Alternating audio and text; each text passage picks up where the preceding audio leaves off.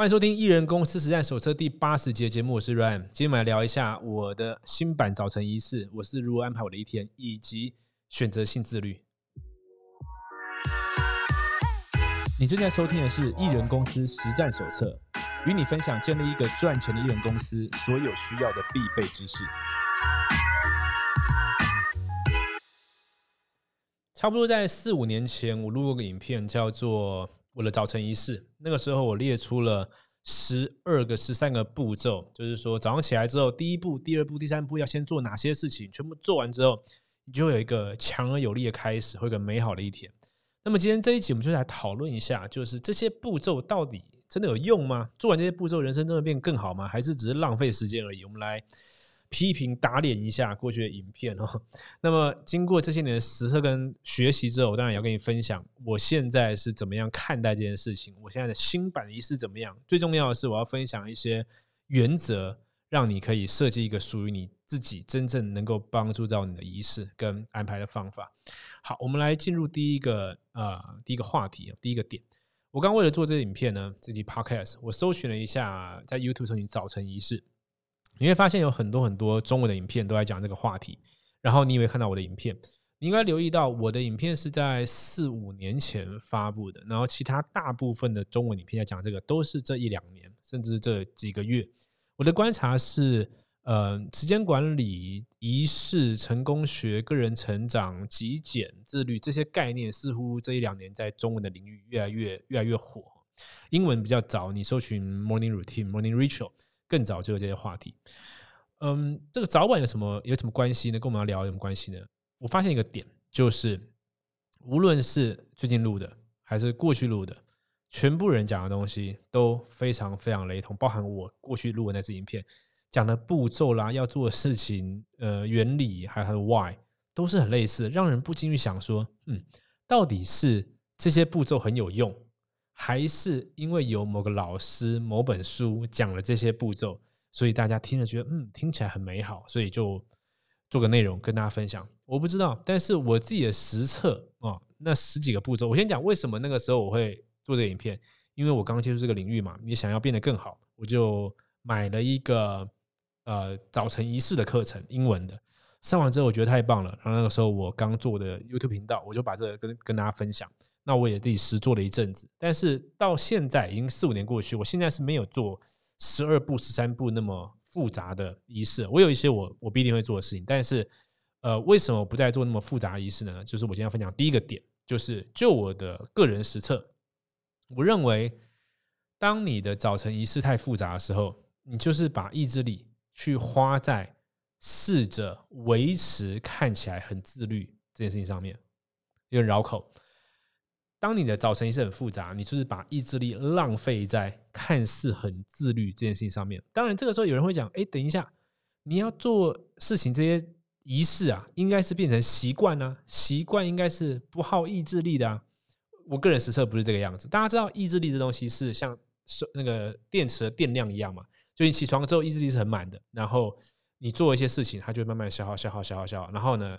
月消耗到底，它就没有了。你就必须一定要休息，一定要充电。这个时候静坐、睡觉或者是放松，转换一下不一样模式是重要的。所以一天一定要休息，一个礼拜一定要休息，一天两天一季一定要休息。呃，可能一个礼拜之类的，它是必要的一个平衡模式。那在我自己实测上呢，就是当你早上起来之后，是最最有精神吧，最有意志力可以去应付困难工作的时候。这个时候只要有新的。新的应该不是新的，小的工作进来，它就会耗掉一点，耗掉一点。它如果即使不会耗掉意志力，它都会耗掉你。我有一集在讲那个多巴胺断食，所以喝口水。我有一集在讲多巴胺断食，在讲说一天当中，我们在寻求自自然的大脑在寻求很多的多巴胺刺激，它就像是在拿分数一样。如果我今天划个手机，我就。做一个工作得到回馈嘛，我就好像得到一分。你很努力做个工作，然后得到回馈也是一分。这这这两个一分，其实大脑不见得会去分辨得出来。就像我们吃零食马上很爽，跟嗯控制这饮食三个月之后得到的爽，那个那个爽，大脑会去拿比较简单、比较快拿到的。所以说比较可以为人生感到富足的好的成就，才会比较难得到嘛。哈，好，所以我的感觉是呢，当我们的仪式很复杂的时候，我们就会花很多的时间，还有力气，还有不管你是习惯与否，你一定会花到一些意志力去做这些事情。做完之后，小则你你花了很多时间做了。不一定去支持人生支柱的事情。什么是人生支柱呢？就是我在大约一年，从现在往前算一年前录过个影片，叫做二零二零年下半年的目标规划呃之类的。里面讲到我自己在 Notion 里面会打开一个记事本，去写我人生的几个大的 pillar 啊，就是嗯身体，然后灵性的成长，嗯你的事业、财务、家人。然后生命的体验这些东西，这是我支柱嘛？支柱在往后才会延伸出各式各样目标。然后我们在设计行动，就等下讲到的如何规划一天啊，设计习惯仪式的时候，应该是要服务这些目标，服务这一些项目的。那我的观察是，当我设计很复杂的早晨仪式的时候，我在服务什么？我在服务这个仪式，我在服务我是一个能完成仪式、看似很自律的人，但是对于我人生重大的。推动是没有，为什么我会发现这个点哦？一个是我自己在实测觉得难嘛，第二个是有一本书叫做《创作者的日常生活》，嗯，如果你去搜寻 “run 物成功学”，我那一集叫做《成功学骗局》，提到这本书里面讲了很多历史上伟大的创业家，不是创业家，创作者，他们固定会做的仪式，你会发现五花八门哦。那本书就有意思，不会大家都说我早上起来啊，喝水冥想，然后。呃，梦想版诸如此类，巴拉巴拉，不会这个东西。他们每一个人的仪式都不太一样。然后你去听很多创业家的访谈，哎，实际创业家访谈会听到很多很有趣的点哦。呃，先讲一个题外话，讲一点，就是大家在讲的被动收入跟财富自由，你很少会从成功的创业家身上听到这句话。就你不会听到啊，Elon Musk 或者是 Bezos 跟你说你要怎么样去得到被动收入，不会讲这个东西。同样的，他们也不太会去。叙述太多，就是你听他们怎么样去安排他们的一天。很多记者会访问嘛，就在访谈中会访问，他们安排事情都不太方法都不太一样，但是都很符合他们的目标或者符合他们的个性，诸如此类的。拉回来，所以经由这些我自己的实测跟看的看的很多资料来说呢，我发现一点就是，你不应该把早晨仪式设计太复杂，或者是说你不应该把早晨仪式当做人生的其中一个。主体，这样仿佛就是我只要做完这个仪式，我就变得很棒了。残酷的事实是，做完这些仪式就是做完这些仪式而已，跟会不会变得很棒还是没有关系。因为会不会变得很棒呢？应该是你要去做一些很关键的事项。但是我讲到这些是我个人经验啊，说不定真的有人他就是跟那种海豹部队一样，你知道吗？铁的纪律，他怎么样就是可以用非常高效的完成各式各样的事情，或许可以吧。但是根据我看，包含你看到很多。呃，讲求 less is more 的哈，或者是嗯，那个我刚刚讲的那本书叫什么？八十二十 Richard Clark 在讲的，都是在讲你如何做的更少而得到得到更多。因为你做的更少，你可以把更多的精力、更多意志力灌到同一件事情上面。OK，所以这第一点，好，第一点又讲了蛮久哈，不过还好今天节目不长，不会跟上次一样七十几分钟哈。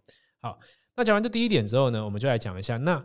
究竟我现在怎么设计呢？第一点是重要，第一点先讲完之后，我们才有后面的事情嘛。啊，第一点讲了，除了在讲复杂不好之外，另外一个点衍生出来就是，我认为不太可能有一个仪式符合所有的人，所以你必须要抛弃掉我要照着谁的方法生活这个概念，而是你需要从第一心里去思考，怎么样去堆叠、去安排、去找到适合自己的生活的状态。习惯符合你工作的习性，还有你的目标。我认为每个人有精神的时间好像也不太一样。当然，这可能是积年累月的生活习惯造成的。但是有些人他在早上的时候特别有精神，有些人晚上特别有精神。但是如果那些晚上特别有精神的人，听到人家说“哦，早起的人才会成功”，他其实就很麻烦了，你知道吗？因为他其实在晚上晚上很有创造力，但是因为 大家的这叫什么舆舆论压力嘛，反正就是社会告诉他。你这样其实不太好，就扼杀创创造力，就没什么意思。OK，好，所以你需需要设计出你自己的。好，那在设计的时候啊，这些老师这些书讲的东西就有帮助了啊。什么帮助呢？我们来来复习一下几件事情哈。第一个是在原子习惯里面讲到的，里面讲出了很多的科学原理跟实证都讲，环境大于一切啊，习惯大于意志力，但是环境大于习惯。你把一个有良好习惯的人丢到一个啊，举例来说，呃，他有良好的饮食习惯，然后你把他丢到某个地方生活，那个地方生活呢，呃。各种各式各样的含糖饮料，各式各样的垃圾食物，就是随处可得。然后呢，健康食物不容易取得，不用多久，他马上就变成饮食习惯不好的人了。为什么？因为环境，你的预设选项，然后预设选，哎，这个话题很有意思，到时候会聊一集预设选项的。预设选项大于一切，所以环境大于一切的时候呢，呃，你必须要先做一件事情，就是先确立你的那个生命支柱还有目标，然后呢。去思考一件事情：是我究竟这个月，或者是明天，或这一周，哈，做哪一件事情？哪件事情完成之后，你的目标会往前推动？关于人生之路，目标不一定跟钱有关，只是大部分的时候，以现在来说，呃，很多时候跟钱会有蛮大的关系。但是，无论是是钱不是钱，你现在先找出那一个 one thing，那一个最重要的的 action 的这任务，然后去设计一个环境是。只要你进到那个环境，你就不需要想太多，你就会做这件事情。如此一来，早晨一次就就美妙了。为什么呢？因为你早上变成是有点像以前大学时候跑堂，你知道吗？然后就是早上起来之后，我就是先到这个区域，然后就会做这件事情，然后我再到这个区域做做这件事情，它就变得很很自然啊。那我自己怎么做？等下跟你分享。我们先我们先把要点讲完哈。好，在第二个呢是。呃，原子原原原原子习惯讲的，就是当一个事情要发生的时候，你需要赋予它时空，嗯，时间跟空间，它可以发生嘛，它不会凭空发生。我最近在做那个，我们前一节不是在讲吗？那个 Seventy Five Hard，我目前第七天，感觉非常非常好。我们有开群了，你到前一集的 YouTube 下面就有连接。只是那个群现在我们没有在聊什么，就是有在做相关话题，呃，兴趣的人先丢在一起，我们看。未来会有什么变化嘛？在做 seventy five hard 的时候，就有个重点了：喝水、读书、运动两次，这些东西都是很简单的事情。但是如果你忙的，你你你很忙在做别的事情的时候，这些事情就塞不进来。OK，所以你必须要给他安排相对应的时空。当你知道要安排相对应的时空的时候啊，早晨仪式太复杂，他就会把呃重要的东西排挤掉。举举例来说哈，嗯。对于艺人公司来说，你需要去知道你现在的营业额的瓶颈在什么地方。所谓瓶颈，有一本书叫做《目标》，它是一个小说形式的书，它里面就讲到这个瓶颈的概念，就是任何一个系统只会有一个瓶颈。所以瓶颈就是，呃，举例生生产、包装、运送，生产每小时一百单位，包装每小时五十，运送每小时一百，一百五十一百。那这个时候，如果你生产再加强，你的整个营业额还不会变高嘛？因为包装太慢。那他说，你只要把资源花在瓶颈以外，都叫浪费时间。OK，好。那么一样的一样的概念，都是我们要检视艺人公司。现在在你的事业当中，一定有某个瓶颈，流量转换，或是后面的价值交付。那么只要把精力花在瓶颈以外，都叫做浪费时间。那么反过来就是，那么我们如果把瓶颈的事项列为我们的 one thing。然后把它放到我们最有精力的那个时间，这才最重要的嘛，而不是小事情嘛，对吧？你那个瓶颈如果不做，你看了再多的书也没什么用嘛，哈。OK，所以时空是重要的元素。当然，在原始习惯里面还有两个更重要，就是你需要知道你为什么要做这件事情的 why，还有你的身份。你你需要从一个呃，我我想要努力运动，变成一个我就是一个运动的人。OK。就是它里面讲到概念，就是说，我现在正在戒烟，跟我我不抽烟，这是不一样的身份认同。OK，好，所以这概念先抓进来，在另外一个概念抓进来什么呢？就是深度工作力。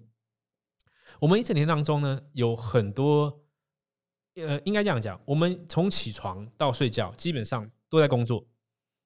这工作指的不是为老板工作，都在为自己这个艺人公司，你是 CEO 嘛，在工作，只是。很多的工作，它可能不是那么样的有有指向性，去指向我们的那个生命支柱。也就是说，它是浅层工作，所以我们要先把工作分成两类：一种叫做 deep work，一种叫 shallow work。啊，shallow work 包含很多呃把家里维持干净啦，然后还有身体的 routine 的打理啦，哈。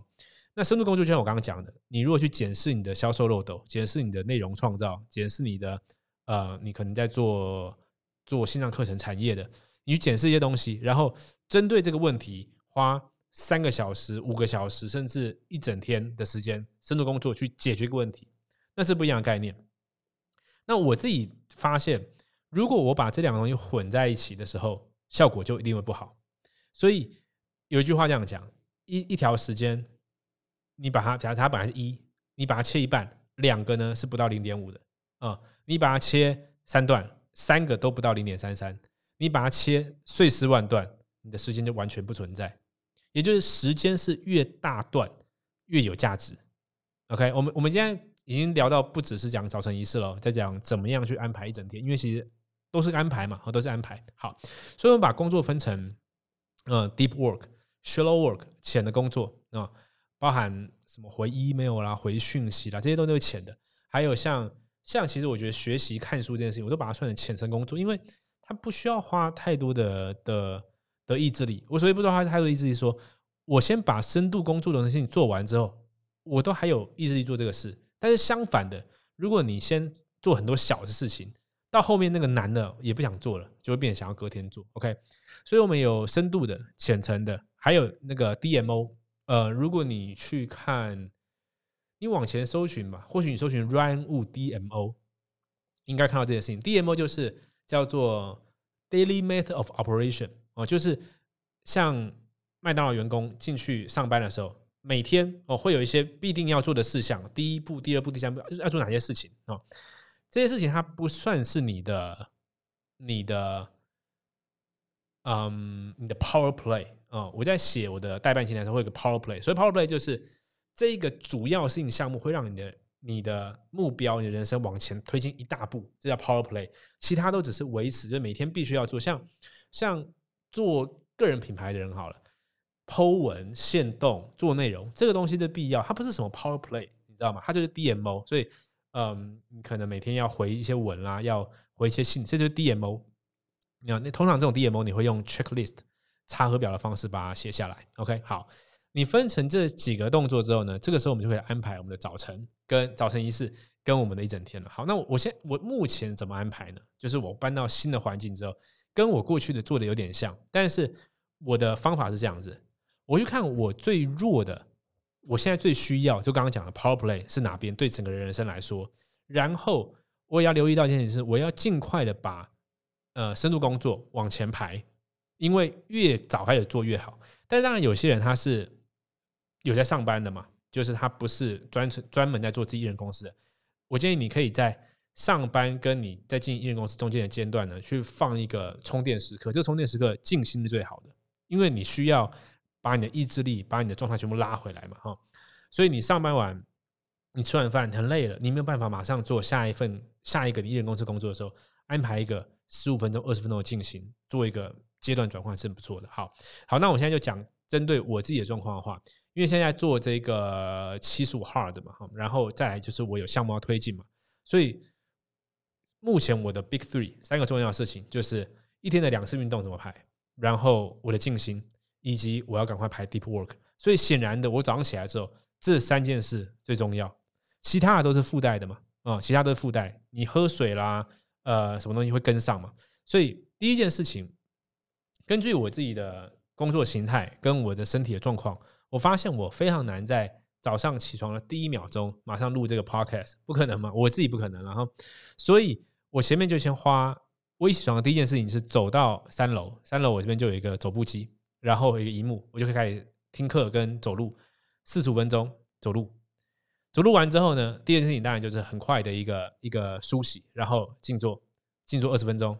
然后就马上进入深度工作，所以我的早晨早晨仪式就只有三步骤，就是走到三楼就开始了嘛，开始我的学习，我会听一些东西，这些东西对我很有帮助，因为它会帮我的，嗯，我已知东西做一些连线啊，走路四十五分钟，然后为什么中间安排一个 meditation 呢？因为我要进入深度工作了，在进入深工工作前呢，我如果中间安排一个静坐四呃二十分钟，我的感觉是它会把我。我的我要完成的目标，我的 Power Play，然后我刚刚学习的资讯，它会连在一起，让我更有灵感，可以做下一件事情。所以，包含我录这这这类型的影片之前，也会做一个静坐，似乎就会我我不会写稿嘛，但是我静坐之后，它就会把里面资讯整理在一起。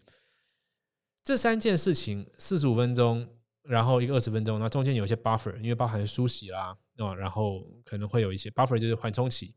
然后这个这个 deep work 我会直接安排六个小时。当然，它很多时候不见得会真的那么长，因为很多人举例来说，有些人喜欢用番茄钟工作法嘛，二十五。我我自己没有那么喜欢，但过去我有推荐过这个方法，然后我也有为这个书写一个推荐语。我觉得在你的时间没有那么大段的时候。它是适合的，就是它会让你五分钟休息嘛。但是如果我今天有个很珍贵的时间很大段的时候，我会想要进到一个很深的清流状态，就是我进到那个领域，然后没有任何干扰，然后我可以不断的做，有很多的灵感。我不管是在做研究还是在实做一些东西。OK，好。当这三件事完成之后呢，基本上我的一天就就赢了嘛，就变得很简单，就是。呃，我们先讲七十五号这个事情就很变很简单，因为我已经把第一个运动做完了，然后我也把嗯我自己人生中重要支柱做完了。那么剩下第二次运动还有读书，我怎么安排我都没有差了。而且这段时间我是不吃饭的，不吃任何东西的。呃，因为我从嗯哇，我前几天才跳脸书出来的回顾，好像好像好几年前开始吧，有我就试着一直在做断食。这样断食也是，这几年变得非常非常火。哎，我有一期在讲，你会看英文资料，就仿佛进入时光机，这个概念还真没错哎，你知道吗？所有国外火的东西，然后大概三五年之后，中文领域就再火一次。所以，不过这些都是好概念了啊。越讲又又岔题了哈。呃，断食不是为了什么健康因素，是为了生产力。因为当你的血糖上升之后，你很难进入到那个深度工作形态。所以很多人一整天就是花时间在我要吃什么，然后我去吃，吃完之后血糖上升，然后上升之后休息一下，然后工作没多久又去找，那我再来要吃什么？再来要下午茶了，早餐吃什么？中餐吃什么？下午茶、晚餐吃什么？花了太多时间在吃东西的时候，你无法进入到深度工作的心态。OK，好，所以说这三个就是我的、我的、我的 Big Three 嘛，我的三个东西。那么往后还有什么东西很重要的？你必须要安排的是，一定要放进去的，就是阅读时间，还有计划时间。就是写明天这一周这个月要干嘛的一些时间，还有一个就是 relax 休息的时间，你必须要很清楚安排。就是 OK，这个时候之后我就不工作了，就是休息了。我发现只要把这些事情安排好，嗯，然后注意哦，我在呃，就是这三个事情之后的，你要什么时候排 shallow work，什么时候排 DMO，什么时候排呃计划明天阅读，那就不是那么重要了。所谓的选择性自律，我的逻辑是这个样，就是我为了避免我花太多的时间去，呃，像像像僧侣和尚，就是像修炼之人一样这样去修行，因为他会安安，我没有到那么强的的意志力嘛，我不想把所有人所有自啊所有意志力浪费在事情上面，所以我选择性的去在我非常非常在意的，会推动我人生。重大目标的事情上面去自律，而其他时候就把它放松。我觉得这是一个比较我实测下来比较好的方法，也比较人性可以实测的方，可以实战的方法。OK，讲到这边已经连续结巴好几次，代表什么？代表我意志力快用光哦，所以我们大家差不多要结束了。OK，好，最后就讲一点，就是无论你安排了什么东西，嗯，你一定要把它写下来，你必须要，而且最好是在纸张上面。有写下来的事情，然后从经由重复去阅读，去达成似乎有一个教练要监督你一样，这个是非常非常好的方法。OK，好，我就讲到这里。所以简单来讲，呃，recap 一下，不要把太复杂的步骤设计在你仪式里面，因为它会造成你把意志力浪费在不重要的地方。然后你在设计你的仪式跟一整天的时候，需要遵照着你人生的重大支柱跟目标去推动。然后选择性自律去推动你瓶颈最大那块石头，而其他东西就让它比较自然去流动。这个我觉得是比较好的策略。好，那么今天就讲到这边，我们下次见喽，拜拜。